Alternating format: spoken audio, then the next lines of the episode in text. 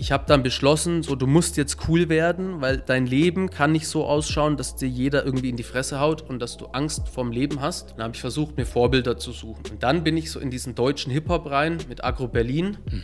Habe die Texte gehört und war auf einmal so voll im Film, weil die haben mir irgendwie vermittelt, wenn du Drogen nimmst, gewalttätig bist und feierst, kriegst du so viele Bitches, wie du willst. Und ich dachte, der Sinn meines Lebens, endlich hat es mir einer begreiflich gemacht. Da habe ich mir neue Freunde gesucht, die haben Drogen genommen. Das wollte ich an sich nie machen, weil meine Eltern sich kaputt gemacht haben. Aber das Gefährliche an Drogen ist, dass sie erstmal unfassbar toll sind. Und dieses unfassbar toll ist noch völlig untertrieben. Das ist der absolute Wahnsinn. Und das macht sie so gefährlich, weil wenn sie nicht super toll wären, dann wird es keiner machen. Wären Drogen nur scheiße, dann wird es ja keiner machen.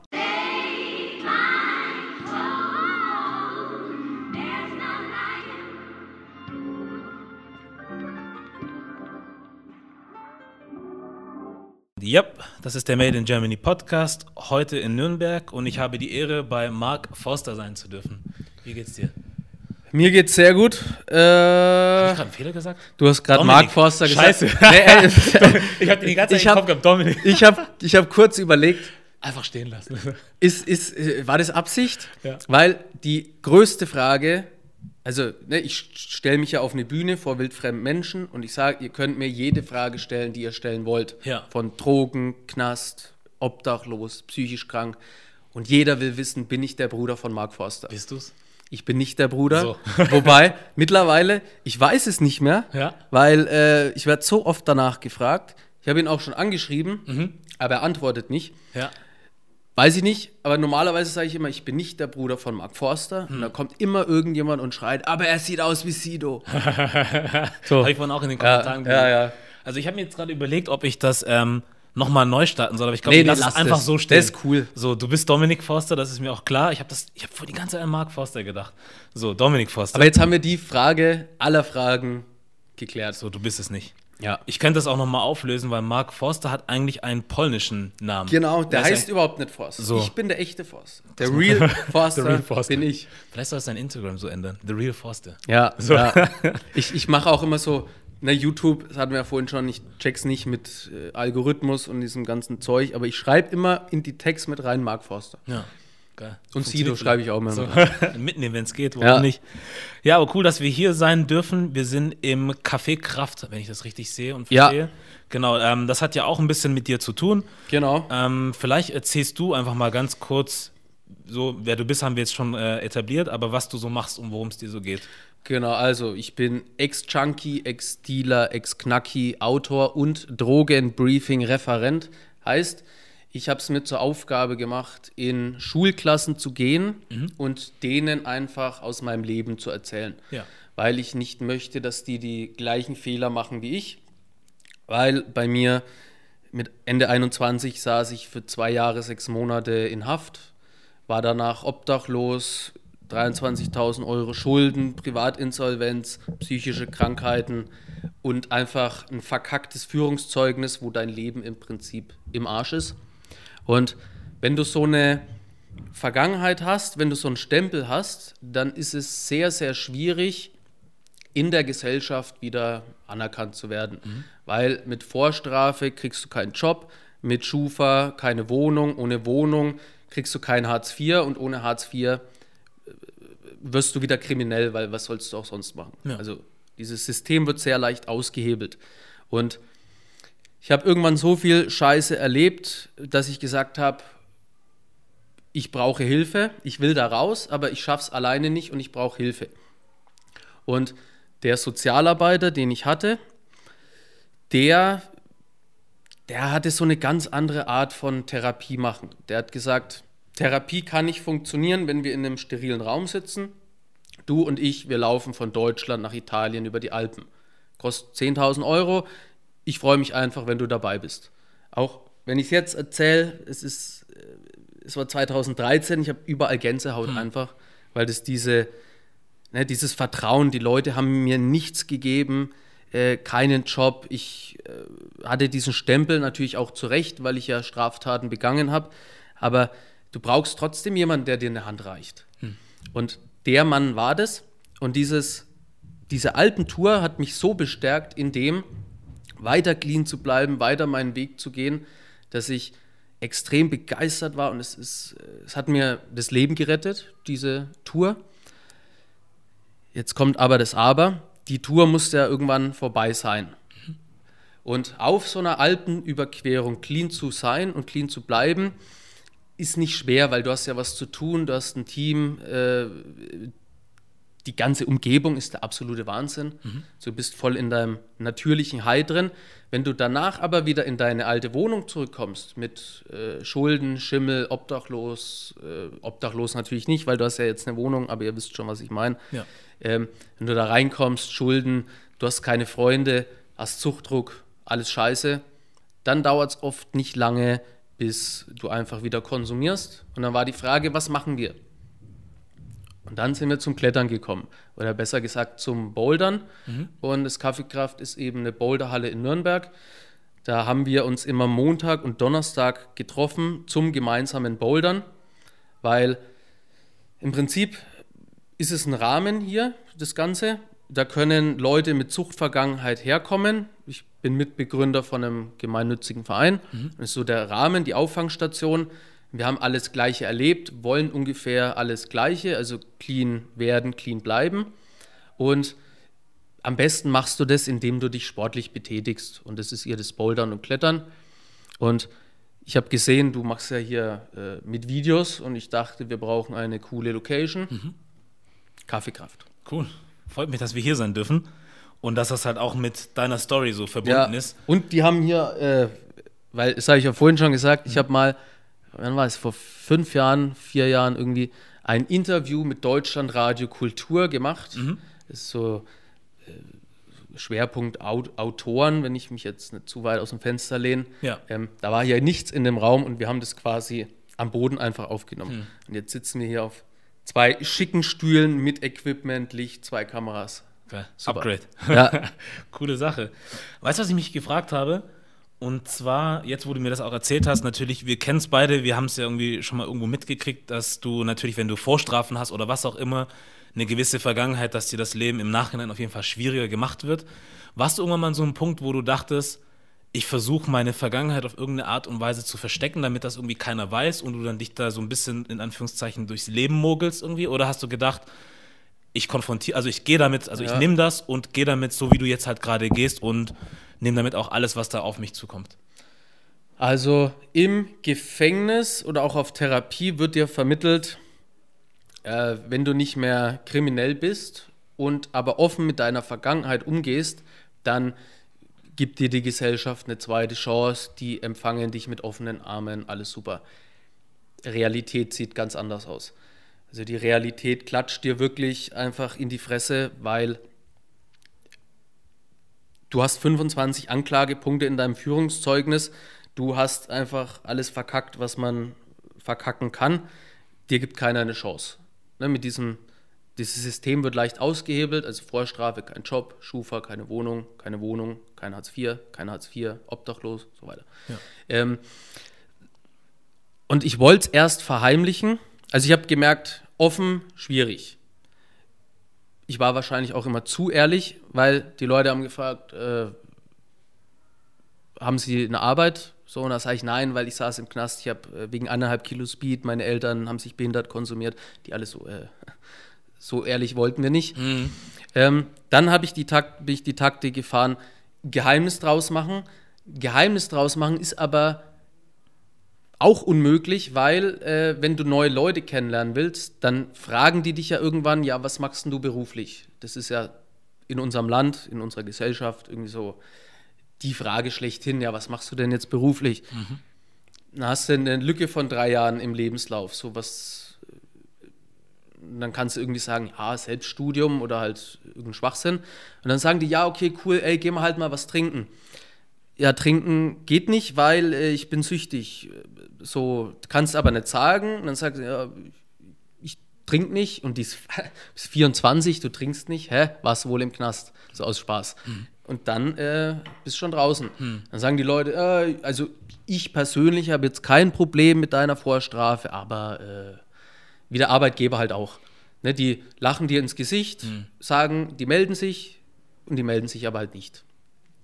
Ähm, kann ich aber auch teilweise verstehen, weil ich saß ja nicht umsonst im Gefängnis. Also auch bei diesem Frag ein Drogendealer-Video. Ich habe übrigens das gleiche Shirt an, damit man mich auch ja, kennt. Cooles Shirt immer. Ja, ähm, da war ja, da waren die Leute so auch überrascht, dass ich gesagt habe, meine Strafe war gerechtfertigt. Natürlich war sie gerechtfertigt. Ich habe Drogen verkauft, das ist eine Straftat, muss bestraft werden, zack. Aber und, und vor allem die Rückfallquote von Menschen mit meiner Vergangenheit ist sehr, sehr hoch. Aber den Leuten, die da raus wollen, dem muss man halt trotzdem irgendwie eine Hilfestellung geben und denen vor allem irgendwie die Chance geben, ähm, zu beweisen, dass man sich geändert hat. Andererseits, wenn die schon Erfahrungen hatten mit jemandem, der aus dem Knast kam, dann haben die dem die Chance gegeben, mhm. wurden enttäuscht. Ein kleiner Betrieb, der dann einen Straffälligen, eben jeder hat eine zweite Chance verdient, arbeitest du bei mir, dann hat er da gearbeitet, dann hat er die Kasse gezockt. So, dann wird der dem nächsten Straffälligen keine Chance mehr geben. Und es ist ungefähr so, dass es einer von zehn ähm, die Chance wahrnimmt. Ja. Ob der es dann schafft, das ist nochmal was anderes. Aber so einer von zehn äh, will sich wirklich ändern. Ja. So, und es ist schwierig, weil diese Stufe, die ist einfach viel zu groß. Also, und im, im Gefängnis wird dir vermittelt, geh einfach raus. So, die Welt steht dir mit offenen Armen äh, da. Und so ist es nicht. Also, deswegen mache ich auch meine Arbeit, weil ich versuche, ähm, den Menschen irgendwie dann einen Zugang zu geben. Also, niemand hat vorsichtig zu werden. Mhm. So ein ganz wichtiger Punkt. Es gibt niemanden, der irgendwie tief in der Scheiße landen will. Es gibt niemanden, der als Ziel hat, psychisch krank zu werden oder in Schulden reinzugeraten. Es gibt niemanden, der sein Verderben plant. Und äh, Sucht ist einfach eine Krankheit. Es entschuldigt natürlich nicht das, wenn man dann auch Straftaten macht. Deswegen sage ich ja auch, bei mir ist gerechtfertigt. Mhm. Aber ähm, es ist halt eine Krankheit und man muss verstehen, was hat ein Mensch erlebt, um überhaupt beurteilen zu können, ob gebe ich dem jetzt eine Chance oder nicht. Ja. Und hier in Deutschland äh, arbeiten wir sehr viel mit Stempeln. Mhm. So, äh, ein Drogensüchtiger hat bestimmt, ist bestimmt tätowiert, ich bin tätowiert, saß im Knast, ich saß im Knast, dann war es das schon. Ja. Ja, ist krass, aber also auf der einen Seite verstehe ich das natürlich schon, wie du sagst, dass wenn einer irgendwie einen Laden hat oder was auch immer und dann das mit einem versucht, egal ob es jetzt Drogen waren oder was anderes, ja. halt einfach jemand, der straffällig war, ähm, aus, aus Gutherzigkeit oder wie auch immer und es dann nicht geklappt hat, dass man das Risiko nicht nochmal auf sich nehmen möchte. Aber ich finde, dadurch sollte man nicht ähm, glauben, dass, also weißt du, wenn du dieses Erlebnis einmal hast, dass dich jemand abzockt, solltest du jetzt nicht deswegen vom Glauben abfallen und meinen, und die Leute haben keine, abzockt. so dass ja, du ja. sagst, hey, ich glaube immer noch, dass Leute Hilfe brauchen, nur bin ich jetzt halt nicht mehr bereit, sie zu geben, weil das hat mich vielleicht fast meine ganze Existenz gekostet oder so. Ja. Trotzdem bin ich immer noch auf der Seite, dass ich sage, die Leute brauchen Hilfe, vielleicht muss es das nächste Mal jemand anders versuchen. So. Ähm, dass es aber dann so ein harter Cut sein muss, ist halt ein bisschen schwierig. Weil jetzt, wenn jetzt äh, du zu irgendjemand gegangen wärst und er zu dir gesagt hätte, ich würde gerne, aber ich hatte die Erfahrung schon mal und ich habe jetzt nicht nochmal Bock drauf. Das ist klar, so kann ich verstehen. Aber das ist dann halt auch eine ehrliche Antwort. Ja. Dann ist es nicht so ein Blabla und natürlich und gerne, wir rufen dich an und dann kommt am Ende nichts. Ja, so. und du weißt genau, die haben nicht mal nach deiner Telefonnummer Richtig. Genau. lachen dich an, ey, wir rufen dich an. Ich so, soll ich meine Telefonnummer? nicht nötig. Kriegen so, wir schon hin. Ja. ja. So, und dann hast du halt zehn so Erlebnisse und dann ist deine anfängliche Motivation, ein normales Leben zu führen, halt auch für den Arsch. Ja. Und dann erlebst du noch drei Scheißsituationen und dann denkst du dir, scheiß drauf, ich baller mich wieder weg und verkaufe Drogen, aber diesmal richtig. Ja. Und das Gefährliche ist, im Gefängnis triffst du die Menschen. Also es ist eben nicht so, dass Gefängnis eine Resozialisierung ist, sondern es ist so, du kommst ins Gefängnis ja. und triffst da auf dein direktes Spiegelbild. Hm. Wenn du vorher nicht kriminell warst, wirst du es 100% im Gefängnis. Es ist ein, ein Brainstorming unter, unter Gefangenen. Hm. Ne, ich bin reingekommen mit einem Vorkenntnis in Speed. Habe ich jemanden kennengelernt, der Crystal äh, verkauft. Ich habe jemanden kennengelernt, der Crystal kochen kann. Dann auch jemand, der es kauft. Noch jemand, der es transportieren kann. Plus ein Waffenhändler. Super. Nach drei Wochen Urhaft äh, hast du richtig Kontakte einfach. Das ist ein richtiges Netzwerk aufbauen. Ja. Ne? Und ich habe das Schlimmste oder das Heftigste, was ich mal so gehört habe, so auf Therapie. Und ich bin raus, ich hatte 100 Adressen von richtig kriminellen Menschen.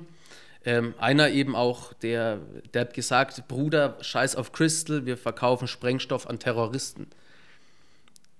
So. Boah. Und du musst dir vorstellen, du bist, du hast den Willen rauszukommen, was Gutes zu machen, nicht mehr kriminell zu sein und dann kriegst du aber die ganze Zeit ähm, in die Fresse und dann hast du aber eine Nummer von jemandem, der Sprengstoff an Terroristen verkauft. Mhm. Also äh, ne, Verbrecherwerkstatt. Deswegen bin ich voll äh, in diesem Film, dass wir Aufklärung machen müssen, dass wir unsere Informationen äh, bündeln müssen und zusammen an einem Strang ziehen müssen.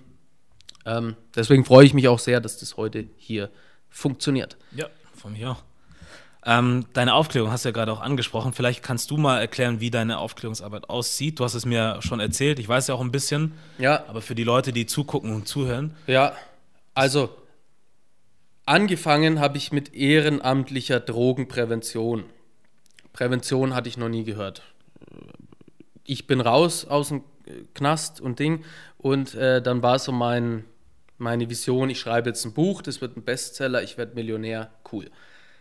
So läuft es ja natürlich nicht. Ja, weil von, ich verdiene pro Buch 30 Cent, das kannst du einfach Krass. vergessen. Ich habe, das Buch hat sich zwar 25.000 Mal verkauft, plus Streaming 50.000 Einheiten oder so, aber ich habe damit über 10.000 Euro verdient auf acht Jahre gesehen. Also Möchtest du kurz sagen, wie es heißt? Dann kann man das irgendwie Kristallklar und klarkommen. Mhm. Gibt es eben auch als Hörbuch, mhm. eingelesen vom Autor da habe ich mir sehr viel Mühe nochmal gegeben. Und vor allem, ähm, ich will nicht, dass jetzt irgendwie ein Schüler, dass es an der Geldhürde scheitert. So, die hängen ja eh auf Spotify ab, also können sie es da dann auch einfach streamen. Cool. So. Ich wollte dich nicht unterbrechen. Ja, nee, erzählen, wo, wo, war ich? Was habe ich jetzt gesagt? angefangen hast. Genau. Ehrenamtliche Drogenprävention. Mhm. Ich hatte keine Ahnung, ich wollte eigentlich nur mein Buch schreiben. Mhm. Dann habe ich aber Therapie gemacht. Ich habe meinen Therapeuten die ganze Zeit genervt, so, hey, wie schreibe ich ein Buch? Wie, wie kann man das verlegen, hilfst du mir? Halt die Fresse konnte er ja nicht sagen, weil er war ja mein Therapeut.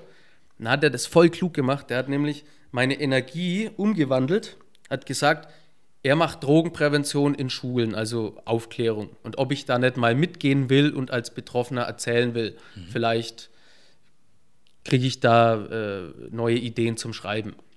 Und ich war da sehr aufgeregt und habe den ganzen Tag ohne Punkt und ohne Komma gesprochen und ich hatte zu viel Energie und ne, anstatt, äh, dass er mich besänftigt, hat er die Energie einfach umgewandelt und das hat mir so gut gefallen, vor allem weil ich auch so eine richtige Aufgabe hatte mit jetzt meinem Therapeutencoach in Schulen gehen, voll die Verantwortung und Ding. Mhm. Und da haben wir das 200 Mal gemacht. Und ich habe dabei festgestellt, so das ist so genau mein Ding. Ich habe es total schlecht gemacht. Aber ich habe festgestellt, das ist sowas, äh, das ist quasi der Sinn meines Lebens. Mhm. Ich habe den ganzen Scheiß durchmachen müssen, damit ich jetzt davon berichten kann. Und dann hat er aufgehört. Und dann war so die Frage, ich will da weitermachen. Natürlich lassen mich Schulen, die lassen jetzt keinen süchtigen Freak in eine Schule, hm. was ja auch äh, richtig ist an sich. Dann habe ich es aber über, über einen Autor gemacht. Dann habe ich Autorenlesungen gehalten die Leute haben aber keinen Bock auf eine Autorenlesung, die haben auch keinen Bock auf eine Drogenprävention, obwohl das sehr wichtig und notwendig ist. Und dann bin ich hergegangen und habe aus meiner Lebensgeschichte ein 90 Minuten Stand-up-Programm entwickelt, nennt sich Flashback. Und damit bin ich mittlerweile seit sieben Jahren unterwegs, seit vier Jahren selbstständig, habe schon über 700 Vorträge gehalten, war auf dem Höhepunkt oder, oder zumindest ähm, lief es sehr, sehr gut. Dann kam Corona, hat alles zerstört. Aber das Programm wird noch auf die große Bühne kommen. Mhm. Gebe ich euch hiermit als Versprechen. Okay. Du hattest mir vorhin, bevor wir angefangen hatten, bevor die Kamera lief, ähm, auch nochmal davon erzählt gehabt, dass du das machst, dass du mit deinem Programm dann äh, versuchst, an Schulen zu gehen oder mit Sch Schülern zu sprechen, soweit es geht. Aber du auch dann gerne blockiert wirst bei solchen Sachen, ne? Ja. Was ich auch irgendwie interessant fand. Ob du dazu vielleicht noch ja, was sagen möchtest? Also, das Ding ist, äh, ich versuche ja eine Aufklärung zu machen. Habe auch ganz lange gesagt, ich mache Drogenprävention, weil der Sozialarbeiter, mit dem ich das ja zusammen gemacht habe, der hat ja Drogenprävention gemacht. Mhm. Und dann dachte ich, wenn ich es alleine mache, dann wird es ja auch Drogenprävention sein. Außerdem ist es einfach eine gute Sache, kann jetzt keiner schlecht finden. Leider doch, weil viele sagen, ähm, also viele Mitarbeiter von Gesundheitsämtern oder Schulbehörden verhindern meine Auftritte wirklich in Schulen, weil die sagen, der Forster geht gar nicht so mit seinen Tattoos, wie er ausschaut, was er sagt, geht nicht, blockieren wir. Mhm. Also nicht nur, dass meine Arbeit nicht unterstützt wird, obwohl es ja Fördergelder in Millionenhöhe gibt, so wird mir immer berichtet, mhm. die verhindern es auch noch. So und die Leute haben sich aber noch nie mit mir auseinandergesetzt. Also auch jeder, der das jetzt hört und in so einem Amt ist oder Sozialarbeiter ist, ist herzlich eingeladen zu äh, Vorträgen. Auch wir können gerne äh, das Gespräch suchen, weil mein Ansatz ist es ja, ich sehe mich als Türöffner. Ich kann auch an sich gar keine Drogenprävention machen, weil das ist ja quasi ähm, eine, eine Nachbearbeitung mit Nachhaltigkeit. Und das kann ich nicht, weil wenn mir jetzt ein Mädchen von heftigen Missbrauchsfällen berichtet, dann kann ich dazu was sagen, aber ich will der Betroffenen ja helfen. Mhm. Ich will nicht sagen, kauf mein Buch, like meine Seite, mhm. sondern ich will helfen. Und ich kann nicht helfen, aber ich kann die Tür öffnen durch meine Geschichte, durch meine Erzählung, durch äh, mein, mein Auftreten, durch die Sprache. Und wenn die Tür offen ist und sich die Schüler mir anvertrauen mit ihren Problemen, dann wäre es doch super, wenn ich weiterleiten könnte an wirkliche Sozialarbeiter und Experten, die dann weiterarbeiten können. Ja. Weil für die Schüler ist auch besser, weil ich quasi die empfohlen habe. Also wir müssen doch alle zusammen an einem Strang ziehen, weil äh, diese Sucht, Gewaltscheiße, Hass im Internet, das wird ja alles immer mehr. Schon wir müssen zusammen einfach. Und ich stelle mir immer die Frage, was könnten wir alles erreichen, wenn wir unser Wissen einfach bündeln, wenn ja. wir zusammen arbeiten, das cool und jugendlich gestalten, die Leute da abholen, wo sie stehen. Super, aber es geht immer ganz viel um, um Zeugnisse. Die Leute fragen immer, ja, ist ja schön, dass sich, äh, Sie da das machen hier mit Ihrem Programm da, aber äh, was haben Sie studiert? Ich sage, ich habe gar nichts studiert, ich saß im Knast, was soll ich studiert haben? Deswegen kann ich ja davon berichten. Mhm. Ja, äh, na, also ohne Zeugnis geht es nicht. Also ich würde ja eigentlich davon ausgehen, dass es doch Sinn machen müsste oder sollte, mit dir zusammenzuarbeiten, wo man sagt, das finde ich nämlich auch cool, dass du es jetzt gerade so gesagt hast, dass du dich nicht als derjenige siehst, der den Leuten wirklich aktiv mit einem, was ich nicht, Fachwissen oder was auch immer ja. helfen kann oder mit dem Problem an sich, aber dass du sagst, hey, ich kann dir meine Geschichte erzählen, ich kann dir damit die Tür öffnen und dich dann halt weiterleiten zu Leuten, die vom Fach sind und dann verstehen, wie man da weitermachen ja. muss. Und dann denke ich mir doch, warum bist du oder warum sehen Leute dann Menschen wie dich nicht als das perfekte Bindeglied zwischen den Leuten, denen man eigentlich helfen möchte und zwischen dir als der Person, die möchte, dass die Leute auf dich zukommen, um diese Hilfe zu suchen. Weil ja. ich denke doch, dass jemand wie du, der die Erfahrungen gemacht hat oder das Milieu gesehen hat, wie auch immer man das nennen mag, dass du dann manche Sachen vielleicht auch klarer erkennen kannst, wo du sagst, oh, ich glaube, da ist was. So, ich glaube, da muss man ein bisschen mehr drauf achten, weil wenn man da nicht guckt, rutscht er oder sie vielleicht in irgendeine Ecke, wo sie oder er nicht hin möchte. Ja. Warnung, hier, ich, ich glaube, da ist was.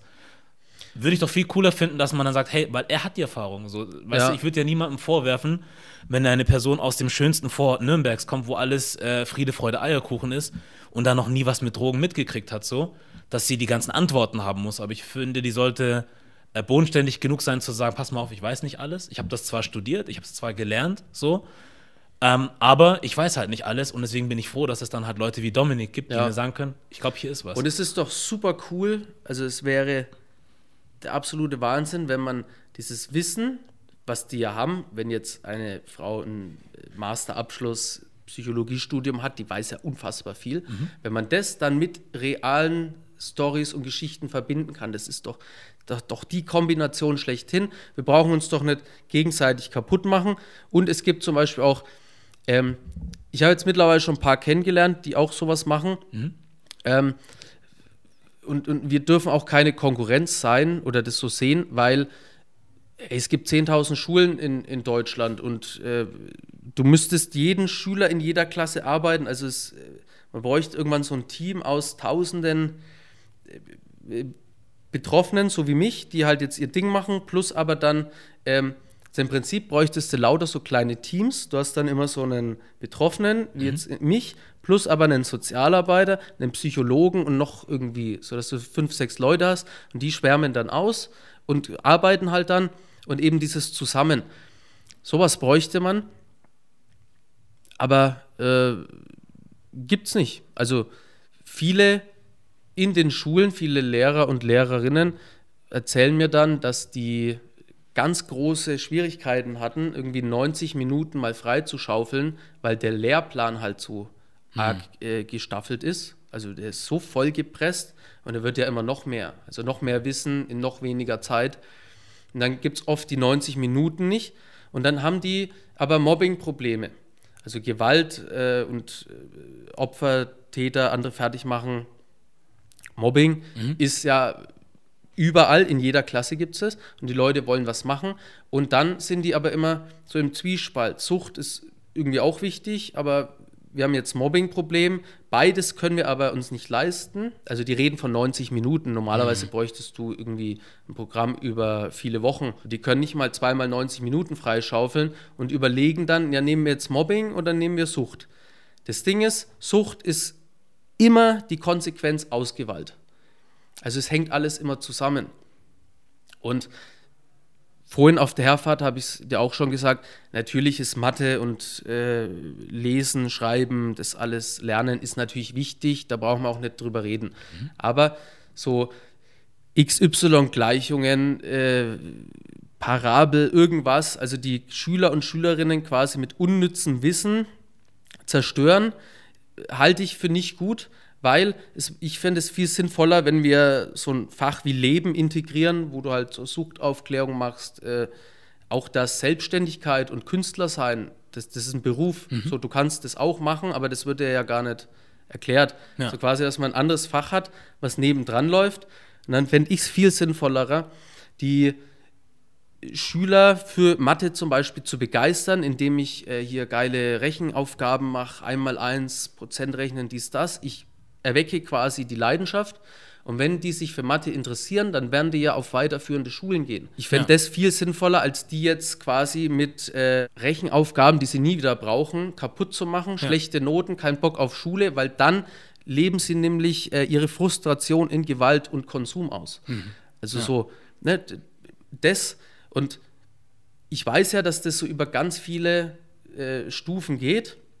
Und im Prinzip führt jeder nur aus. Also die Lehrer machen ja das nicht, weil sie jetzt da unbedingt Bock drauf haben, sondern es ist halt der Lehrplan. Der Direktor, äh, der kriegt aber auch die Aufgabe, die Nächsten kriegen wieder die Aufgabe. Aber irgendwo muss ja jemand sein, der sich da Gedanken macht. Und mit dem würde ich gerne mal sprechen. Ja. Weil vielleicht ist der sich ja auch nicht bewusst. Und in Deutschland haben wir eh dieses Ding, ah, das, das, das wurde schon immer so gemacht. Das ist seit 100 Jahren so, das wird auch weiterhin so gemacht. Mhm so Veränderung. Und das will ich machen mit meinem Projekt, mit meinem Programm. Und ja, irgendwann werde ich schon auf jemanden treffen, weil wer weiß, wer das, äh, wer das hört, zu welcher Zeit wer was hört und was das für Hebel in Bewegung setzt. Richtig. Deswegen, äh, außerdem lernt man jeden Tag neue, coole Leute kennen und ja. äh, das ist so mein Ding. Cool. Ja. Trink ruhig einen Schluck. Ja, es ist, äh, ist sehr warm. Also vor allem außen hier geht's. Aber ja. Also du brauchst auch keine Sondergenehmigung, kannst einfach jederzeit. Ich baller mir die. Gönn dir. cool. Ja, super. Hast du eigentlich, ähm, das wollte ich nämlich auch fragen, hast du jetzt in der Zwischenzeit dann noch so ein paar Verbündete sozusagen gefunden, irgendwie so an Schulen oder an irgendwelchen Einrichtungen? Oder bist du da wirklich immer noch so solo unterwegs und musst immer noch versuchen, da irgendwie reinzubrechen? Also ich bin solo unterwegs, jetzt auch wirklich. Äh, Solo-Solo. Also ich habe mein kleines Team, habe mein kleines Startup, habe die Jahre davor aber mit Managern und ja, so Leuten zusammengearbeitet und es ist immer irgendwie in einem Problem geendet und jetzt mache ich so mein eigenes Ding. Mhm. Äh, also ich bin da solo unterwegs, aber mein ganzes Projekt kann niemals funktionieren, wenn man nicht in den Schulen die coolen Lehrer und Sozialarbeiter hat, die äh, mit mir das planen, weil äh, mein Programm kann noch so gut sein, wie es will, wenn da nicht Leute sind, die sich da viel Mühe geben, organisatorisch mitwirken, dann kannst du es vergessen. Ja. Und es geht quasi nur mit dieser Verbindung. Und ich habe relativ viele Auftritte, also jetzt ja gerade nicht, ähm, aber so zwischen 100 und 150 im Jahr, Deutschland und Österreich weit, weil dieses ähm, von Mund zu Mund sehr gut funktioniert. Ich war auf der einen Schule und dann sagen die, ey, äh, bei der Lehrerkonferenz oder wo auch immer, mach, nimm den auch mal. Deswegen habe ich relativ viele Auftritte, bin aber online nicht so aufgestellt, weil ne, Insta, ich bediene das alles selber und irgendwie irgendwas mache ich falsch. Sagst du. Ja. Vielleicht Viel, viele sagen, oh, super, Ja. weil ich will halt äh, quasi, ich bin gar nicht so scharf auf dieses ähm, berühmt werden, bekannt werden, aber ich hätte gern viel Reichweite, weil ich halt äh, einfach meine, meine Botschaften und so breit streuen möchte. Ja. So auf dieses, äh, weil je mehr Follower du hast, desto mehr Hater ziehst du ja auch an. Da habe ich gar keinen Bock drauf, aber ich hätte gern irgendwie viel Reichweite und Schu Schule ist gut, weil das sind ja zum Beispiel, ähm, oder es ist ja so, die Schüler und Schülerinnen müssen ja in der Schule sein. Ja. So, und dann wird angekündigt, morgen Drogenprävention. Denkt sich 90 Prozent, äh, fick dich, kein Bock. Aber die müssen ja da sein. Ja. Und ich schaffe es dann schon, die durch Sprache irgendwie äh, zu catchen. Äh, das braucht aber Nachhaltigkeit. Ne? Also, weil, wenn die. Ich würde mir natürlich wünschen, dass ich einmal irgendwo bin und ich kann denen so viel Infos mitgeben, dass die niemals in so einen Scheiß reingeraten. Aber das ist halt auch unrealistisch, weil äh, die kriegen so viel News äh, reingeballert über Social und sowas, dass die das in zwei, drei Wochen vergessen haben. Und da muss man das immer wieder aufgreifen. Und da ist natürlich YouTube und Insta die Plattform schlechthin. Ja. Ich würde die gern mehr bedienen. Aber ähm, ich bin den ganzen Tag unterwegs, äh, schreibe irgendwelche Bücher, äh, mache Podcast, verausgabe mich da, weiß aber, ich muss jetzt noch Insta bedienen und mache halt äh, dann irgendwas. Ja. Also ich habe mal so ein Video gesehen, wo, wo steht, du musst, äh, kannst da so viele Hashtags reinballern in die Story, wie du willst, dann ziehst du es so klein und dann cool. Mhm. Ähm, und dann habe ich das die ganze Zeit gemacht. Und dann habe ich wieder ein Video gesehen, wo er gesagt hat, das darfst du niemals tun, Genau das. weil sonst wirst du blockiert. Ja. So, und ich denke, ja super, ey. Ja. Also es überfordert mich, ähm, aber irgendwann habe ich ein Team, die das voll abchecken und Ja. dann geht's richtig. ab. Ich denke aber auch irgendwie, das ist nur mein Gefühl, das soll jetzt nicht irgendwie ähm, die absolute Wahrheit sein. Aber ich denke irgendwie, manchmal vergisst man durch Instagram und Co., dass das, was du eigentlich sonst so machst, wie du gerade sagst, du gehst an Schulen, du sprichst mit Leuten, du schreibst Bücher oder was auch immer so, dass das ja eigentlich viel wichtiger ist und mehr Ja. als Instagram bedienen zu müssen. Ja. Ja. Weil man Ja. will halt irgendwie da ein bisschen so dieses Feedback wahrscheinlich zurückkriegen, was von den Leuten dann kommt irgendwie und dann halt auch eine gewisse Reichweite erreichen, wie du sagtest, um dann die Botschaft nochmal auf der Ebene Ja. weiter zu verbreiten. Aber am Ende des Tages ist es dann halt auch nicht das Wichtigste. Und ich denke halt, dadurch, dass du machst, bist du ja auch in der Position, Content zu schaffen. So, und irgendwann kommt dann der Punkt wahrscheinlich, wo dann du irgendwas machst, was dann genau den Nerv trifft und dann vielleicht die Leute dann so Ja. zu dir Und rüberkommen. Das war ja vielleicht schon dieses Frag ein Drogendealer-Video von Hyperbowl, weil die Besonderheit war ja, dass da so viele Streamer drauf reagiert haben. Leider nicht Montana Black. Äh, solltest du das sehen, reagier doch mal auf das Video, weil es ist. Äh, alle haben mir geschrieben. Montana Black reagiert safe. Äh, so, also da ging es unfassbar, wie viele Leute mir geschrieben haben. Und äh, also durch die Reactions hat das Video noch, haben noch mal mehr Leute gesehen als überhaupt über den Kanal.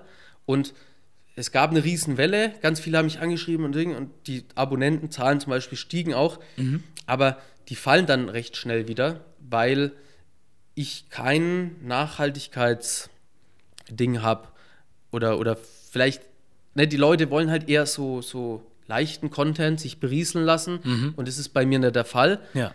Dann sehen die mich in der Schule oder irgendein Video, dann ist so ein Hype da, so ein kleiner, der ist dann aber auch weg. Und bei Sucht kannst du nicht mit Hypes arbeiten, sondern du brauchst so ein nachhaltiges Konzept, Ja. weil äh, die, die, die, die stehen ja vor mir und ich war ja selber mal so ein Kind, so die gehen einfach verloren in, diesen, in diesem Überfluss von allem. Und da will ich halt, ne, ich hätte gern so eine Zauberformel, wird irgendwas machen und dann werden alle glücklich und Ding, aber hm. noch habe ich es nicht. Glaub, Vielleicht komme ich irgendwann noch auf die Formel, aber. Ich glaube, du musst deine eigene finden, oder ich glaube, ja. jeder muss seine eigene finden. Also zu glauben, dass du mit derselben Formel wie jeder andere, ja, also du, du siehst es doch auf Instagram ja, oder ja. Google steht dann, so erreichst du maximale Follower, so erreichst du mehr Engagement. So, und wir alle können uns dieselbe Information nehmen und demnach dann unseren Kanal aufbauen. Ja. Aber wenn das so funktionieren würde, dann wären wir alle Superstars. Deswegen ja. glaube ich, musst du deine eigene finden. Das ist ein sehr guter Punkt. Sehr gut, dass du das jetzt direkt ansprichst, weil das, was ich mache oder was auch äh, Leute in Prävention machen, in Suchttherapiezentren, äh, was es auch alles so gibt, das ist im Prinzip immer eine Hilfe zur Selbsthilfe. Also der Schlüssel liegt eben immer in dir selber. Äh, es werde ich später noch erzählen. Ich habe da so eine, so eine Theorie, also quasi einen Weg entwickelt, wie es an der Sucht vorbeigeht oder aus der Sucht rausgeht. Mhm. Das Ding ist aber, es geht immer nur mit dir selber. Und jetzt habe ich völlig vergessen, was ich sagen wollte. Alles gut. Was war das jetzt? Drauf. Warte mal, lass mich überlegen, was haben wir jetzt gerade gesagt? Dieses selbst selber machen. Dann hatte ich gemeint, eine eigene Formel finden. Eigene Formel finden. Äh, weiß ich jetzt nicht mehr. Es äh, war genial, aber jetzt habe ich so, alles Scheiße. Kommen wir ja. nachher nochmal drauf. Alles locker. Es ist auf jeden Fall immer diese Hilfe zur Selbsthilfe, weil ähm, das, was bei mir funktioniert, funktioniert nicht automatisch bei dir. Mhm. Weil wenn ich jetzt sage, zum Beispiel, Schwimmen hat mich äh, rausgeholt. Also ja. Bei mir war es jetzt Klettern, Bergsport und neu dazu gekommen Boxen. Mhm. Aber nehmen wir mal Schwimmen als Beispiel. Wenn Schwimmen bei mir funktioniert hat und du aber Angst vorm Wasser hast, dann wird bei dir Schwimmen nicht funktionieren. Vielleicht ist es aber Malerei. Das Richtig. muss man aber mit dir selber ausprobieren. Ja. Und ähm, ne, es, es kann keine Formel geben. Und jetzt weiß ich auch wieder, was ich sagen wollte, nämlich, ich habe ja so einen Weg gefunden. Mhm. Das Ding ist, ich kann dir den Weg sagen und zeigen. Es ist ungefähr wie so einen Führerschein machen. Mhm. Ich kann dir zeigen, was ein Auto ist. Ich kann dir zeigen, wie man damit fährt. Wir können ein paar Fahrten machen.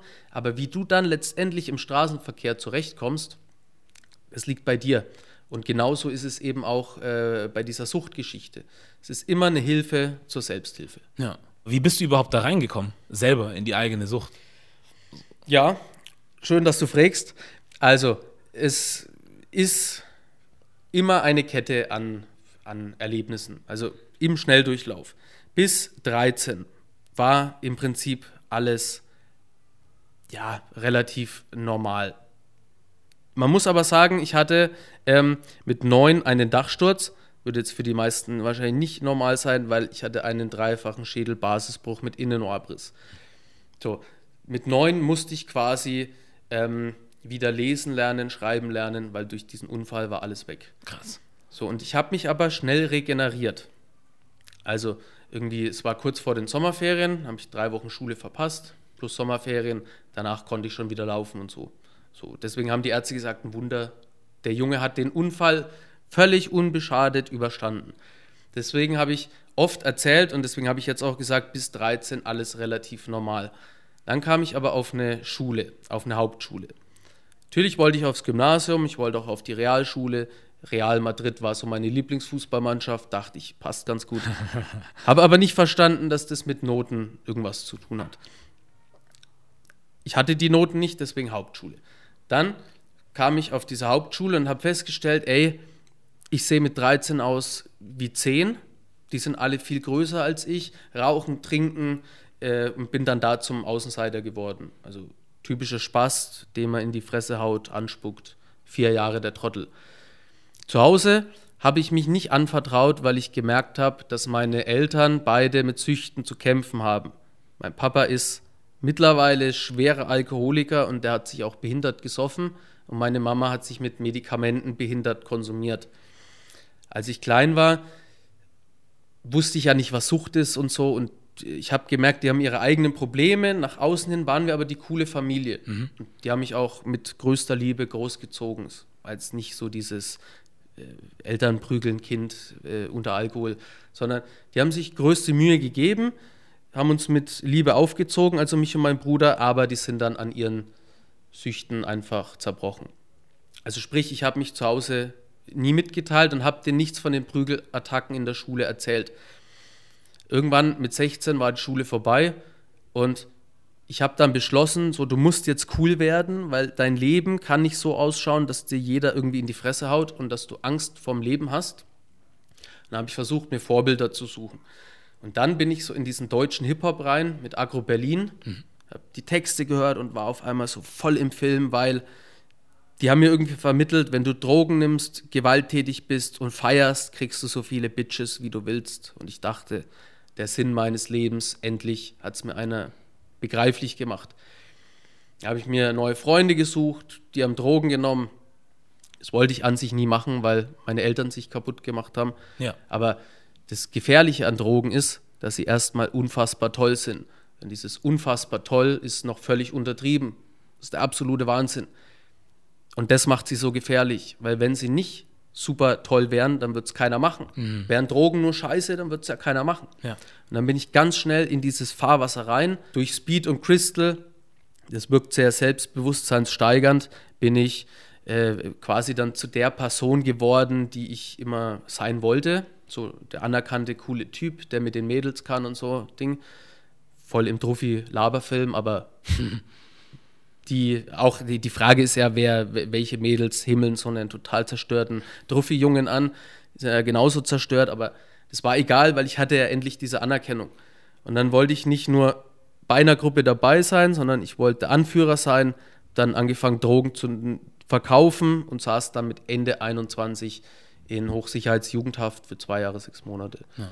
weil Drogenhandel in Bayern hart bestraft wird. In meinem Fall war es genau die richtige Strafe. Ich musste auch durch fünf Haftanstalten und Jugendhaft, die richtig hart ist. Ich musste diese Obdachlosigkeit durchmachen, sonst hätte ich es nicht begriffen. Und das Ding ist ja auch, äh, ich habe das nicht durchlebt und dachte dann irgendwann, ja, okay, so, und habe dann Lösungsweg gefunden und habe mich selber rausgeholt, sondern ich hatte einfach Glück durch diesen Sozialarbeiter.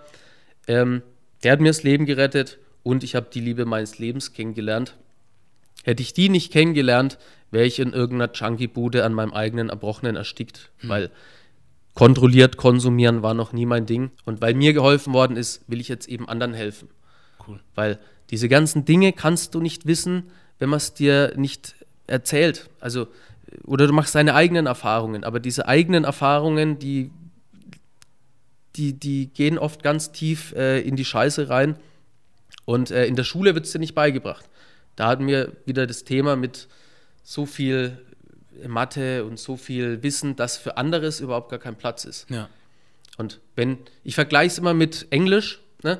niemand würde von den Schüler und Schülerinnen verlangen, dass die fließend Englisch sprechen, wenn die aus der Schule rauskommen, obwohl sie das Fach noch nie hatten.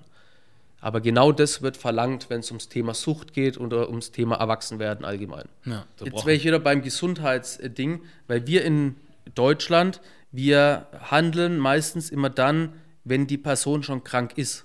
Also für Suchttherapien und sowas, also irgendwie ein halbes Jahr stationäre Therapie kostet im Monat 20.000.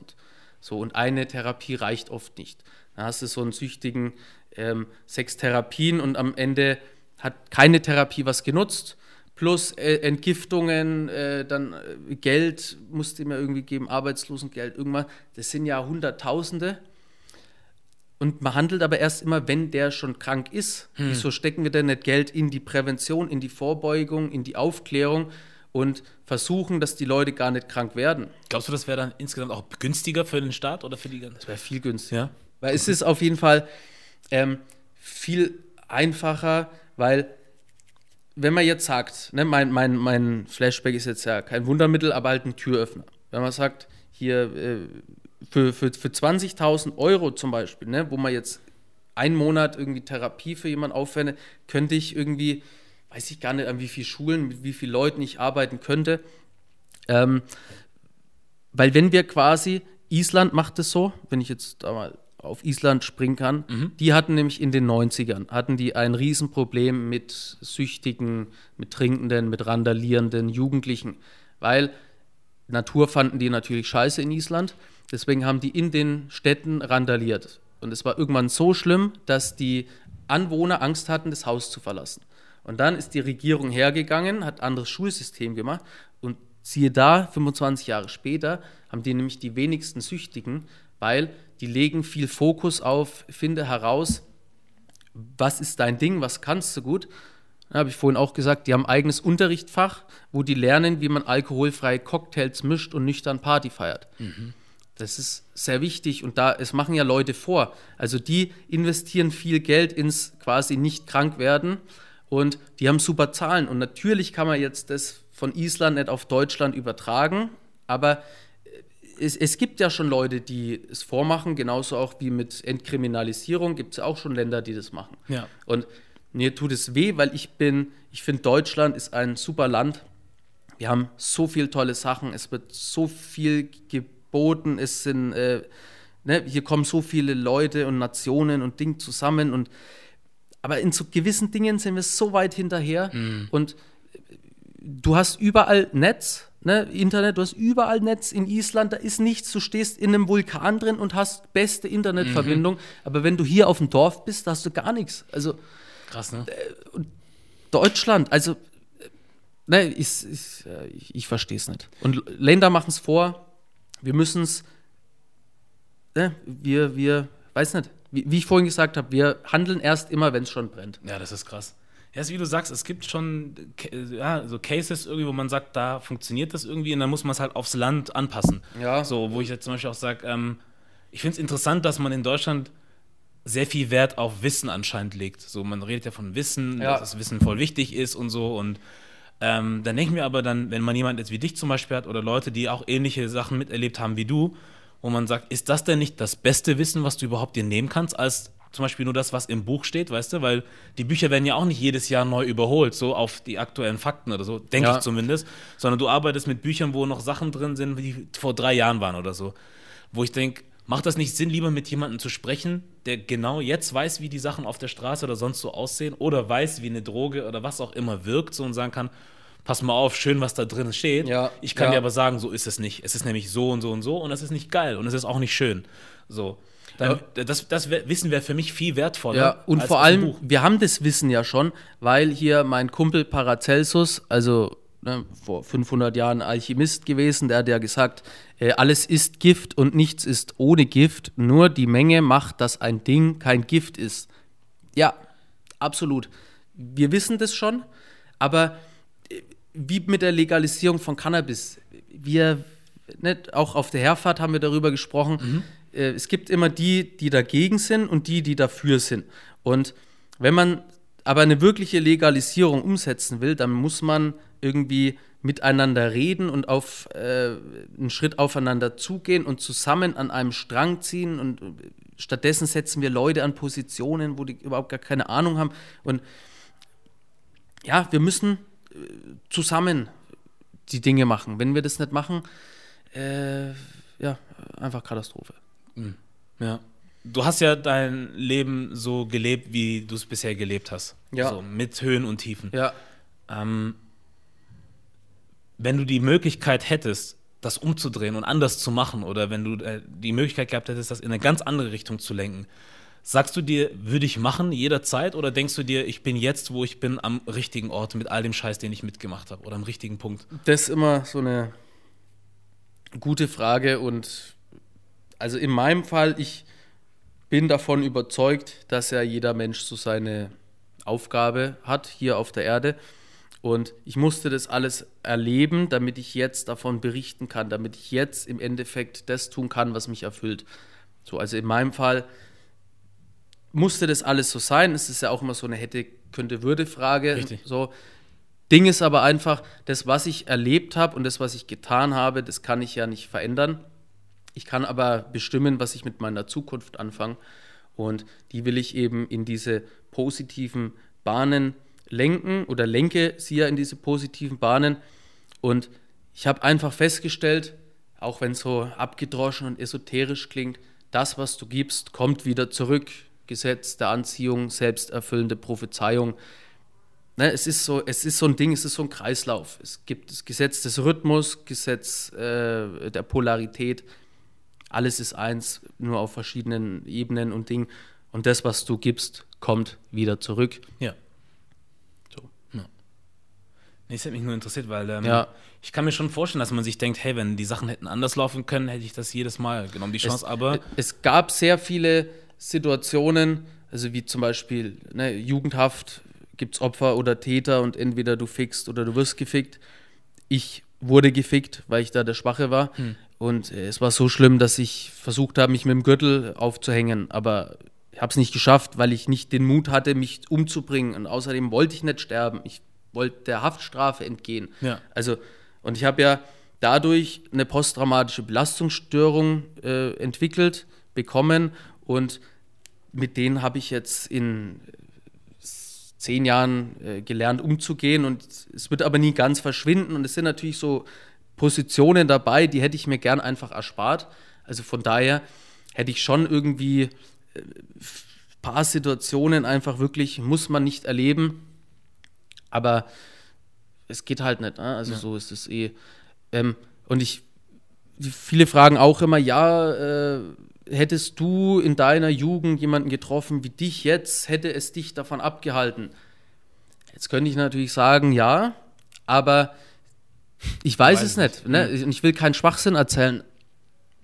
Aber es hätte mich auf jeden Fall zum Nachdenken gebracht, weil ja, so, so, so beim Trinken, ne, wenn dir keiner erklärt, wie Alkohol trinken funktioniert, dann machst du es halt irgendwie selber. Und ne, so ein einfaches Beispiel, du trinkst irgendwie zwei Wodka Energy und dann dauert es einfach eine Zeit, bis die wirken. Also eh Alkohol und Energy ist eine äh, schwierige Mischung, aber genau das habe ich mir mal reingeballert Ja. und wahrscheinlich auch viele, Viele. da draußen. Auch so ein Kultgetränk. Es dauert einfach, bis der Alkohol wirkt. So, und bei uns war es so, wir haben es getrunken, hey, gleich die nächsten zwei. So, und wenn du vier getrunken hast, dann wirken zwei. Bei vier denkst du dir dann, ey, mir geht's aber geil, weil zwei wirken. Trinke ich halt nochmal vier, dann müsste es mir doppelt so gut gehen. Dann hast du acht, aber es wirken erst vier und dann denkst du, acht, boah, geil, noch besser, jetzt trinke ich nochmal acht, weil dann müsste es mir doppelt so gut gehen. Dann hast du 16 drin, es wirken aber erst acht und bei der Menge, also je nachdem, wie geübt du bist, geht es immer so weiter und irgendwann denkst du dir, ah, boah, acht, äh, oder oder 16 ist jetzt zu viel, dabei wirken ja erst 8 und wenn dann die 8 nochmal klatschen, dann hast, dann bist du natürlich in der Alkoholvergiftung direkt drin. Sprich, man muss den Schüler und Schülerinnen oder im Prinzip den Menschen erklären, wie das alles so funktioniert, welche Funktionsweisen die Drogen haben, wie das wirklich wirkt und nicht irgendwelche schlechten Plakate an die Wand klatschen, weil wenn man es denen nicht erklärt, dann machen die ihre eigenen Wege. Und nur dadurch kommen ja so Späße zustande wie ähm, 50 Tequila-Shots. ja. So, äh, ne, weil du machst dein eigenes Ding und dann, dann pusht du dich. Oder gibt auch auf YouTube Videos, wie Leute Alkohol rauchen. Also, oder, oder, oder, oder irgendwelche CBD-Blüten mit Kleber besprühen und dann schauen, was passiert, wenn man es durch die Bong raucht. Ja, das ist. Äh, also, man muss denen das erklären und da wären wir natürlich auch wieder bei so einer kontrollierten Abgabe, weil solange das nicht irgendwie kontrolliert ist, kann ja in, in jedes Stück Cannabis, in jede Blüte, kann ja jeder reinhauen, was er will. So, du weißt ja gar nicht, was da drin ist. Ja. Ähnlich bei Speed, Balm. Jeder kann ja da einfach reinballern, was er will. Und Streckmittel sind ganz oft äh, richtig ekelhafte Scheiße. Und äh, man braucht so ein ganzes Konzept. Ähm, du hattest mir das auch vorhin schon erzählt gehabt, dass du eine andere Art hast, wie du mit den Leuten sprichst. Oder Ja. eine bestimmte Art, sagen wir es mal Ja. so, wie du mit den Leuten sprichst. Und die halt aber auch nicht immer so gut ankommt bei Lehrern oder sonst wem. Ähm, kannst du mal erklären, was, also was du da machst und warum das bei den Leuten nicht ankommt? Ja, also es gibt ja diesen Spruch, man soll die Leute da abholen, wo sie stehen. Und der Flashback-Auftritt in den Schulen ist ja natürlich für, für die Kinder, für die Schüler und Schülerinnen. Die sind halt mit der Jugendsprache, äh, werden die halt groß und Ding und man muss quasi Wörter verwenden, wie, die die verstehen. Also hier, wenn wenn ich sage, bist du behindert, dann will ich dich nicht auf eine körperliche oder geistige Dysfunktion hinweisen, sondern du hast gerade was getan, was halt nicht korrekt war. So, für die Lehrer ist aber hier ja wie behindert, der kann doch nicht behindert sagen. Äh, Der Zwiespalt ist immer, ähm, der Schülervortrag funktioniert sehr gut. Ich kann auch einen Lehrervortrag machen. Ich, äh, ne, ich kann, je nach Zielgruppe, kann ich das machen und es funktioniert auch. Der Zwiespalt ist, ich mache quasi mein Flashback für Schüler und Schülerinnen, aber die Lehrer buchen mich. So, und die Lehrer müssen ja, wenn sie mich buchen, das irgendwie abstimmen mit Leuten. Und die Lehrer, die mich buchen, die sind immer mega cool die Sozialarbeiter, Sozialarbeiterinnen, alles super. Aber ähm, es sitzt immer jemand drin, der dann da hatet so. Also mit der Sprache, der hat Ficken gesagt, Fotze, den müssen wir verbieten. So, und der hatet halt dann im Hintergrund, rennt dann womöglich auch zu einem Schulamt oder Gesundheitsamt und verhindert halt somit nächste Auftritte von mir. Also, wo halt die Frage ist, ne, so, wir haben 600 Schüler in einem Raum, mhm. wo es heißt, mit denen kann man keinen Unterricht machen. Kann man natürlich. Also, gut, ich habe es jetzt auch einfacher, weil ich jetzt keinen normalen Schulunterricht mache, ja. aber ich schaffe es durch Sprache 600 Schüler, wo alle sagen, die sind nicht länger als 10 Minuten aufnahmefähig, schaffe ich es, äh, mit denen zu arbeiten. Und anstatt dass man das sieht, ähm, wird halt eher auf den einen gehört, der irgendwie mit meiner Sprache unzufrieden ist. Der wird aber auch nie mit mir in Gespräch kommen und mich fragen, warum denn die Sprache verwendet wird. Sprache verwende ich, um Zugang zu den Jugendlichen zu bekommen. Fertig. Ja. So, mhm. deswegen auch diese eine Lehrerin, die mal von meinem 90 Minuten Flashback-Programm verstanden hat, dass ich der Meinung bin, jede Frau ist eine Hure und ich will eine Netflix-Serie haben. So, äh, hm. ne, da hatte ich ja so ein Beispiel hier mit äh, quasi, je mehr ich gekotzt habe, umso geiler fanden mich die Mädels. Und dann habe ich so überlegt, wie kann das sein? Und dann so, ah ja, klar, äh, Kotze, Kotze ist gleich Fotze. Hm. So, halt so ein Witz, so ein ja. provokanter Witz auch und ja. Ding. Und der ist mittlerweile auch nicht mehr im Programm, weil es darauf jetzt nicht ankommt. Ne? Das tut jetzt nichts zur Geschichte dazu. Mhm. Und ich habe ja gemerkt, dass sich viele daran stoßen. Aber äh, 600 Schüler haben halt reagiert, allein durch diesen Witz, die kommen dann ins Gespräch, so, und das könnte man ja nutzen. Aber die Frau hat aufgrund von dem Witz äh, irgendwie in ihrem Gehirn abgespeichert, dass ich der Meinung bin, jede Frau ist eine Hure. Ja. Wo ich dann auch einfach immer schockiert bin, weil Ende von meinem Flashback ist ja, finde deine Berufung, deine Liebe und deine Leidenschaft.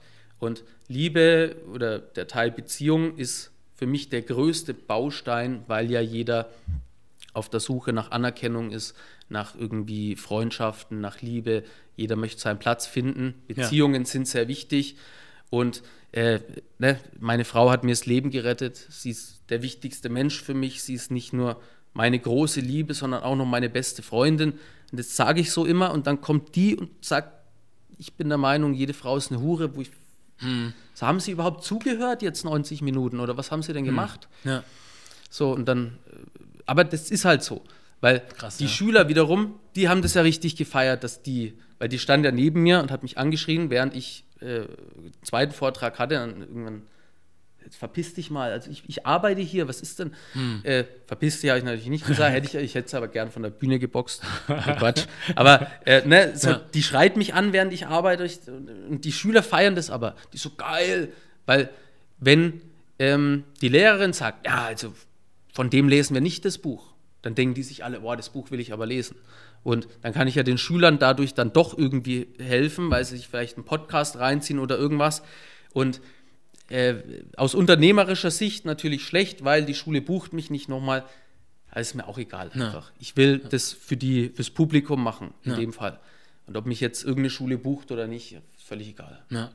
Weil das ist halt die Frage am Ende des Tages, worum geht es jetzt? Geht es wirklich um die Kinder oder die Schüler oder geht es jetzt halt um dich und dein eigenes Ego? Also jetzt von der Sicht der Lehrer zum Beispiel, wo ich sage, also wenn ich Lehrer wäre und du dann so ein Stück irgendwie vortragen würdest und da Worte drin wären, die ich jetzt für Kinder nicht angebracht finde, würde ich es dir vielleicht so im Gespräch zwischen uns sagen, dass ich sage, pass mal auf, ja. cooles Programm und so, ob ja. die Wörter drin sein müssen, ich weiß es nicht, aber ich kann halt nicht absprechen, dass deine ganze Aufführung, so wie sie war, einen Effekt auf die Kids hatte, so und das irgendwas bewegt hat. Und dann muss ich mich halt fragen, was ist mir jetzt halt wichtiger, so. Das ist ja auch die Frage, weil wenn ich jetzt ähm, so habe ich es jetzt während Corona gemacht. Also ich hatte jetzt zwei Corona-freundliche Auftritte, mhm. also in Klassen, die Schüler sind weg, Mundschutz und so weiter und so fort. Mhm. Ähm, Da werden die zwei Videos gezeigt, also es ist 1,30 plus Frag ein Drogendealer. Und dann komme ich quasi rein und dann kommen wir in so ein, so ein Gespräch. Das ist ja eine ganz andere Stufe, weil die Schüler sind eh schon geplättet, dass ich, äh, erst war ich da auf YouTube und jetzt laufe ich rein mit dem gleichen T-Shirt, die sind eh fertig. Ja. Dann kann man super mit denen arbeiten. Da brauche ich ja gar nicht so eine Sprache. Aber wenn jetzt 600 Schüler, also bändige die mal. Ja. So, das geht nur durch Sprache und Entertainment und e Emotion. Und ähm, wir könnten ja sowas machen, aber es ist halt immer eine Geldfrage, weil, wie gesagt, es wird immer erst gehandelt, wenn es irgendwie schon zu spät ist. Man hofft erstmal so, ja, die werden schon nicht süchtig und wenn sie süchtig sind, dann machen wir halt irgendwas mit denen. So. Das ist auch verrückt. Das ist verrückt. Tja, aber so läuft das. Und vor allem, ich will auch, mir ist das immer ganz wichtig, ich will niemanden jetzt die Schuld geben. So, weil Schuld, das machen die Süchtigen eh immer gern. Ja. Ich musste ja konsumieren, weil alles war scheiße, du bist schuld, deswegen muss ich konsumieren. Schuld auf jemanden schieben, das bringt uns ja nicht weiter. Ich will nur irgendwie diesen Missstand aufdecken und dann an einer Verbesserung mitwirken, Ja. weil mir bringt es jetzt auch nichts zu sagen, die Lehrerin XY ist schuld. Richtig. Weil es ist ja immer eine Kette. So, und ich will halt das irgendwie aufbrechen, aufrütteln und dass wir halt eben einfach zusammenarbeiten, weil es heißt ja immer, Kinder und so sind unsere Zukunft. Da müssen wir auch aktiv da was machen mit denen. Weil ne, oft sind es ja auch die Kinder, die sind ja auch schon voll weit hier mit Fridays for Future.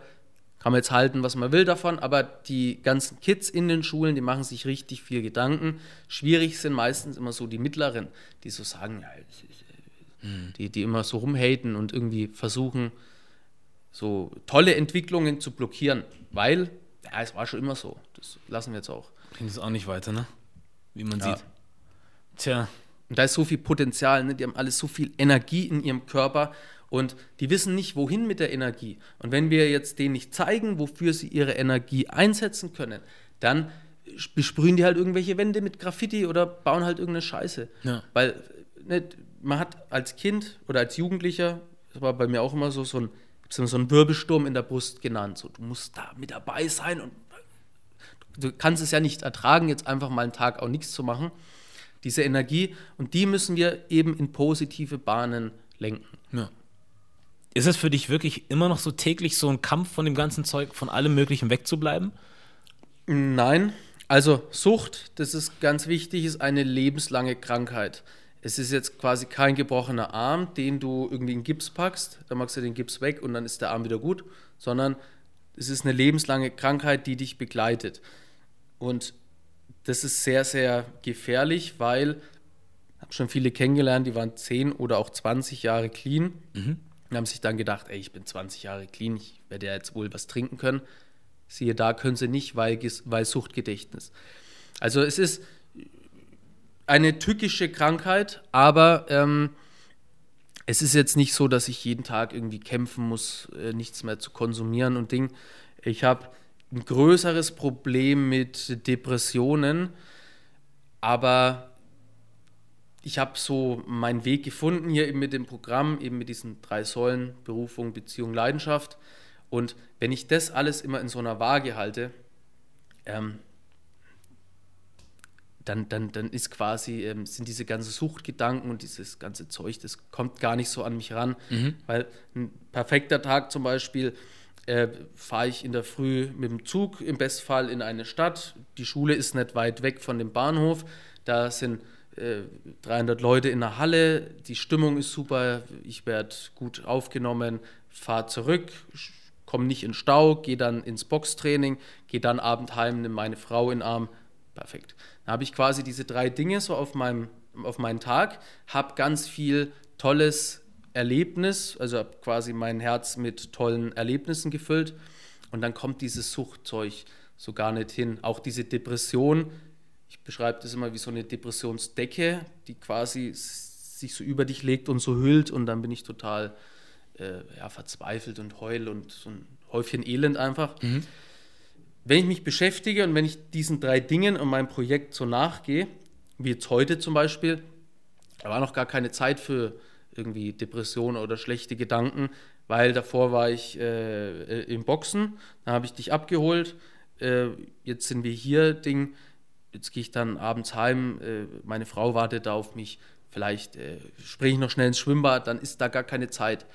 Aber wenn ich äh, quasi keine Auftritte habe, wenn ich, was ja jetzt während Corona oft der Fall ist, mhm. keine Auftritte habe, dann ähm, kriege ich irgendwie keine zweite Soforthilfe, was auch ich vor kurzem erfahren habe. Ähm, da ist natürlich so die Frage, du hast keine Auftritte, ähm, aber nicht, weil dein Projekt nicht funktioniert, sondern weil die Schulen geschlossen haben und du kriegst aber auch keine Unterstützung und am Monatsende kannst du kein Ding zahlen, so dann, ne, dann bröckelt das dieses äh, Berufungsding, weil dazu gehört ja natürlich, sich irgendwie finanzieren zu können. Mhm. Und dann fängt es quasi so an, wenn ich dann nicht mit Beziehung oder, oder Leidenschaft quasi mein Herz wieder fülle, dann ähm, komme ich da in, diese, in diesen Wahn rein, also quasi diese Decke legt sich dann immer mehr um mich. Und es gibt natürlich auch einfach Tage, die scheiße sind, aber wichtig ist, dass man sich immer selber da rauszieht. Also, wo wir da bei diesem Thema mit dem Führerschein sind, ich kann dir zeigen, wie es alles geht. Ja. Aber wenn du in so einer Situation bist, dann kannst nur du dir selber helfen, indem du dann halt auch ganz einfach einen Tapetenwechsel machst. Wenn ich, äh, wenn mir zu Hause in der Wohnung die Decke auf den Kopf fällt, ähm, ich voll in Gedanken bin, dass ich pleite gehe und Angst habe, dann äh, bringt es mir schon ganz viel, wenn ich mit meiner Frau einfach spazieren gehe. So raus aus der Situation ja. und irgendwie bewusst werden, wie das alles so läuft. Und es gab ja schon so viele Krisen jetzt im, in meiner Lebenszeit. Und es hat sich immer zum Guten gewendet, vor allem in der Zeit, wo ich jetzt mit meinem, Pro äh, mit meinem Projekt beschäftigt bin. Und es wird sich auch diesmal eine Lösung finden, so durchatmen, Sachen machen, Erlebnisse quasi irgendwie sammeln. Und das kann ich auch jedem äh, da draußen einfach nur empfehlen, weil mir hat vor kurzem jemand geschrieben, ein Student, der ähm, während der Prüfungszeit hat es jetzt gut geschafft, quasi nicht zu konsumieren. Aber jetzt sind Semesterferien und jetzt ist es wie so ein Sog, der ihn wieder reinzieht. Mhm. Und das ist genau das, ne? weil du hast quasi jetzt, er hatte ganz viel mit Berufung zu tun und Berufung hat funktioniert. Also es war an sich auch schon schwierig, weil es nur eine Säule ist, mhm. aber es hat funktioniert, weil sie ihn komplett eingebunden hat. Ja. Jetzt fällt es aber weg und wenn du dann quasi keinen Ausgleich hast, dann kommst du in diesen Sog rein. Ja. Also es gibt im weitesten auch sowas wie eine Suchtmauer, die du dir erschaffen kannst. Quasi du nimmst dir lauter Sachen, die du, die dir gut tun, ja. sondern schreibst du die, kannst auch auf einen Zettel schreiben, legst vor dir auf und ist dann wie so eine Mauer. Und wenn jetzt dann quasi ähm, was wegfällt, wie zum Beispiel Studium, das macht mir Freude, es fördert mich als super, zack, musst du dir aber bewusst werden, in Semesterferien fällt es, fällt es weg, du nimmst es quasi aus deiner Mauer raus und ähm, wenn sich deine Mauer jetzt komplett quasi nur auf dieses eine Ding oder nur auf Studium bezieht, mhm. dann wird es natürlich kritisch. Ja. Und dann musst du das quasi mit was anderem füllen. Also zum Beispiel auch, ich hab, hatte mir mal den, äh, wie heißt es hier, Bänderriss zugezogen, mhm. durch, äh, durchs Bouldern einmal, einmal dann durchs äh, Bungee-Springen nochmal. Ähm, und dann konnte ich quasi drei Monate nicht laufen. So, und jetzt ist ja eine große Säule halt irgendwie Klettern, Boxen. Dazu brauchst du ja natürlich deinen Fuß. Ja. So, und das musst du dann aber durch was anderes füllen. Schachspielen, malen, was weiß ich. Wenn du die ganze Zeit nur zu Hause sitzt und äh, Fernseh schaust, dann ist es die erste Woche cool, aber irgendwann bildet sich bei mir immer so ein, so ein, so ein kreisrunder Schmerz. Und äh, wenn ich das dann nicht ausgleiche, dann wird es kritisch. Ja. Also im Prinzip rausfinden, was macht mir Spaß, was kann ich gut, wobei geht es mir gut. Und dann quasi so präventiv auch vorgehen. So, ähm, so einen Plan machen, mein Haupthobby ist Joggen gehen. Was ist denn, wenn ich Joggen nicht mehr ausüben kann, weil ich zum Beispiel verletzt bin? Ja. So, ne, und dann Dinge auch ausprobieren. So, du weißt gar nicht, ob Malerei dein Ding ist, wenn du es noch nie ausprobiert hast. Also so, ne, dann kannst du in allen Bereichen dir so einen Plan machen. Wichtig ist einfach, sich mit sich selber auseinandersetzen und Dinge tun, die einem wirklich selber gefallen. Und wenn man nicht weiß, was mir gefällt, dann probier Dinge aus. Wie so ein Studium mit dir selber. Mit dir halt. hm. Ja. Interessant. Ich wollte dich. Ich dachte, da kommt jemand rein. Ja. Was ich dich auch noch fragen wollte, ähm, so mit allem jetzt, wenn du jetzt so über alles nachdenkst, was in deinem Leben passiert ist, was passieren wird, passieren kann, wie geht's dir aktuell? Wie würdest du das beschreiben? Heute geht es mir sehr gut. Gestern ging es mir nicht gut oder die letzten drei Tage eher, weil da war ich wieder voll in meinem so. Also ich hatte zwei Vorträge jetzt, die haben Corona-technisch auch funktioniert. Ich habe bis Ende September jetzt aber nichts. Habe aber natürlich laufende Kosten. Das ist quasi das typische Selbstständigkeitsspiel. Mhm. So, und das hat mich die letzten drei Tage wieder mehr, ja, mehr fertig gemacht als jetzt heute. Und ne, wir haben, ich habe einen zweiten Podcast, der heißt Junkies aus dem Web, Abhängen mit Abhängigen. Mhm. Dann hatten wir gestern die Aufnahme und wir machen immer so ein Blinklicht, also so quasi so eine Runde, wie geht's uns? Und da habe ich eben erzählt, dass mir äh, nicht so gut geht, das sich aber immer so wechselt und ich quasi weiß, wenn ich meiner Berufung nachgehe und ich habe schlechte Phasen, dann folgt auf jedes Tief ein Hoch. Schön. So, und die, die, die geht es quasi immer am schlechtesten, wenn dann darauf der Tag folgt, wo es wieder hochgeht. Also quasi auch in der Nacht. Ne, die die ähm, schwärzeste Stunde ist quasi die vor Sonnenaufgang. Hm. So, und heute äh, geht es mir gut einfach. Was? Weil ich total abfeier, dass wir hier jetzt das gerade machen. Und ähm, auf jedes Hoch folgt ein Tief und umgekehrt. Ja. Macht Sinn. Tja, freut mich, dass wir dir damit so eine kleine Freude bereiten konnten. Ja. Sodass das zu einem guten Tag äh, geführt hat. Cool. Und ich freue mich auch, dass das Gespräch so cool funktioniert hat. Bis hierhin. Ähm, ich wollte dich auch noch was fragen zu deinem Flashback-Programm. Ja. So, du hast ja ein paar Pläne, was du damit machen möchtest, so wie das aktuell ist und wie du das in Zukunft gerne machen möchtest. Vielleicht willst du dazu ja. mal ein also was ich, erzählen. Ich spreche ja immer von Flashback und ich arbeite da seit sieben Jahren jeden Tag dran und mhm. ich bin total begeistert und gut, jetzt habe ich lange Pause und ich habe die Hälfte meines Programms vergessen. Ja. Also würde man mich jetzt auf eine Bühne stellen, ich könnte es jetzt gar nicht, mhm. aber ich weiß, dass ich ja da wieder reinkomme, wenn ich das alles mache. Das Ding ist, ich spreche immer von Flashback, aber es gibt von Flashback nichts zu sehen außer bei Teddy 1,30, nämlich die 90 Sekunden, die ich da mache, sind die ersten 90 Sekunden von dem Flashback auf 90 Minuten. Mhm. Und mein Plan ist es, hoffentlich nächstes Jahr, September, Oktober, irgendwie ähm, das Programm aufzunehmen. Da werden wir hier ein Theater mieten in Nürnberg. Das Ganze wird von einem Filmemacher aufgenommen. Mit dem Filmemacher fahre ich dann in drei Tagen quasi äh, an Orte, die wichtig in meinem Leben waren und machen daraus eine eigene Doku. Und die zwei Sachen stellen wir dann auf Amazon und, wenn es funktioniert, Netflix. Wobei Netflix von ihrem Glück noch nichts weiß. Aber vielleicht jetzt.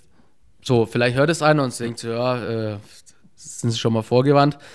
Amazon, weil der Filmemacher, das ist das Ding, der hat schon Filme auf Amazon. Also Amazon ist relativ sicher, wenn ich das Geld für das ganze Event auftreibe. Ähm, aber da finde ich schon irgendwelche Sponsoren. Mhm. Ähm, weil der hat schon einen Film auf Amazon. So, und wenn der Film auf Amazon ist, dann kann man sicherlich irgendwie Netflix noch dazu äh, kriegen. Auch wenn es jetzt alle für Schwachsinn halten und irgendwie lachen. Das haben sie beim Buch auch gemacht. Die haben alle gelacht. Mhm. Und als es äh, dann äh, Bestsellerliste Platz 12 war, weil ich bei Guten Morgen Deutschland war, da haben sie dann nicht mehr gelacht. Ja. So, also die Frage ist gar nicht, äh, ob das passiert, sondern die Frage ist, wann. Sehr gut. Und ich hoffe, nächstes Jahr, und wenn es durch Corona noch nicht funktioniert, dann im Jahr darauf. Und dann stelle ich das nämlich online. Das hat den äh, Sinn, dass jeder sieht, was ich eigentlich mache. Schulklassen, dann können auch keine Leute vom Gesundheitsamt mehr haten, weil es ist ja öffentlich. Die ja. sehen ja, was ich da mache. Und ähm, außerdem wird's ein, ist eine ganz andere Stufe. Also Spotify ist ganz lustig, aber wenn du und dein Programm halt auf Netflix zu sehen ist, dann, äh, dann, dann, dann wird es laufen. Und dann will ich damit auf, ähm, auf Tour gehen und dann aber den Flashback, irgendwann den Flashback sein lassen, weil ich will dann eher so in diesem Bereich Motivation und halt ähm, ne, Glück und äh, Positives im Leben, Ja. weil der Flashback heißt erstens Flashback, weil ich mich ja immer in die alte Zeit zurückversetze, da reingehe. Und das ähm, ist quasi so, ich erzähle davon und es ist halt nicht nur irgendeine Geschichte, sondern es ist ja meine Geschichte.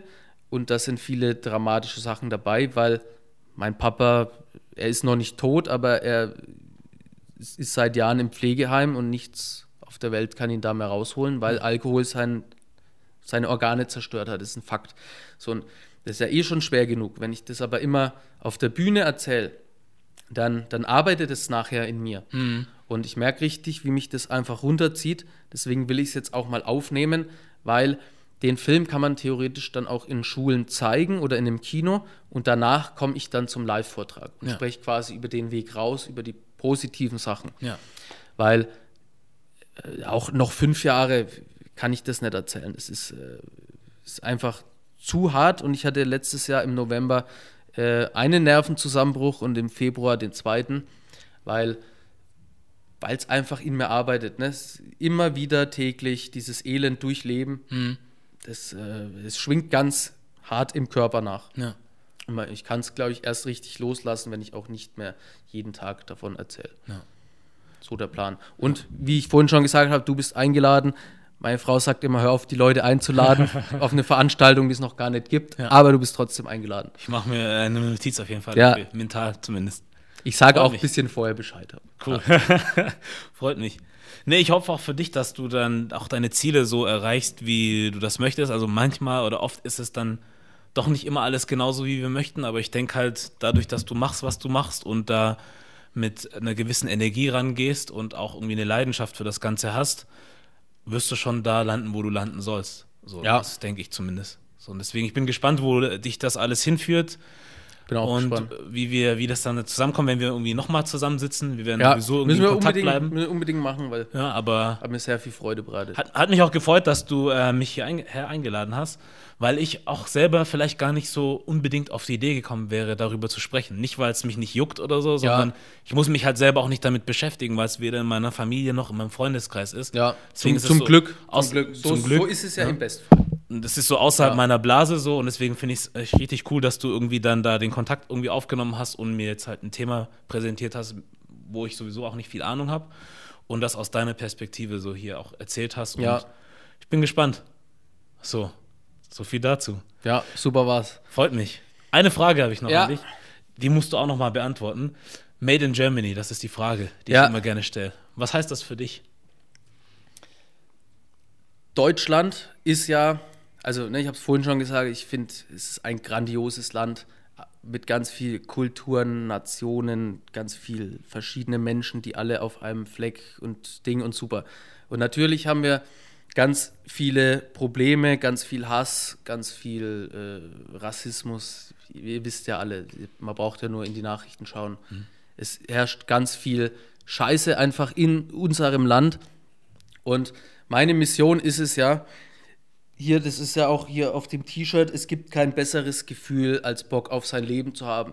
So, ich bin davon überzeugt, wenn du Bock auf dein Leben hast, also wenn du eine Berufung hast, Beziehungen führst, Leidenschaft hast, dann wirst du dich am Wochenende nicht mit Alkohol wegsprengen, du wirst keinen Hass im Internet verbreiten und du äh, wirst keine Obdachlosen anzünden, weil du hast ja Bock auf dein Leben. Und ich will in den Menschen die Leidenschaft erwecken, damit wir hier in Deutschland und im besten Fall auf der ganzen Welt einfach besser miteinander umgehen und somit wird alles besser. So, das ist so mein Ziel. Leidenschaft und vor allem Liebe in den Menschen erwecken. Sehr schöne Antwort. Da gibt es nichts mehr hinzuzufügen. Cool. Dann, äh, was machen wir noch? Vielleicht sagst du uns noch mal kurz, wo wir dich überall finden. Das wäre auch nicht schlecht. Ja, also ich habe alles, ich habe sogar TikTok, also Spotify, äh, fangen wir anders an. Also Facebook gibt es natürlich, äh, Insta, immer jeweils Dominik Forster. Ich habe auch eine Website, dominik-forster.de. Da gibt es quasi Verlinkungen zu allem. Man findet mich auf Spotify, auf Audible, auf Bookbeat, iTunes, eigentlich alles. Geil. Ich habe sogar auf TikTok coole Dance-Videos. Ja, guck. Ähm, ja. Geil, freut mich. Dann Snapchat verstehe ich aber nicht. Snapchat und Twitter verstehe ich nicht. Das muss ich dazu sagen. Ja. Bedient schon genug Plattformen. Das ja. ist schon cool so. Dann äh, wäre das das Gespräch für heute. Ich freue mich auf das nächste. Und dann war das das Interview oder das Gespräch mit Dominik Forster, nicht Mark Forster. Sondern Dominik Forster. Zeig, sieht mich die Kamera egal. Sieht dich, beide sehen dich. Ja, top, cool. Ja. Und das war auch der Made in Germany Podcast und wir sind raus.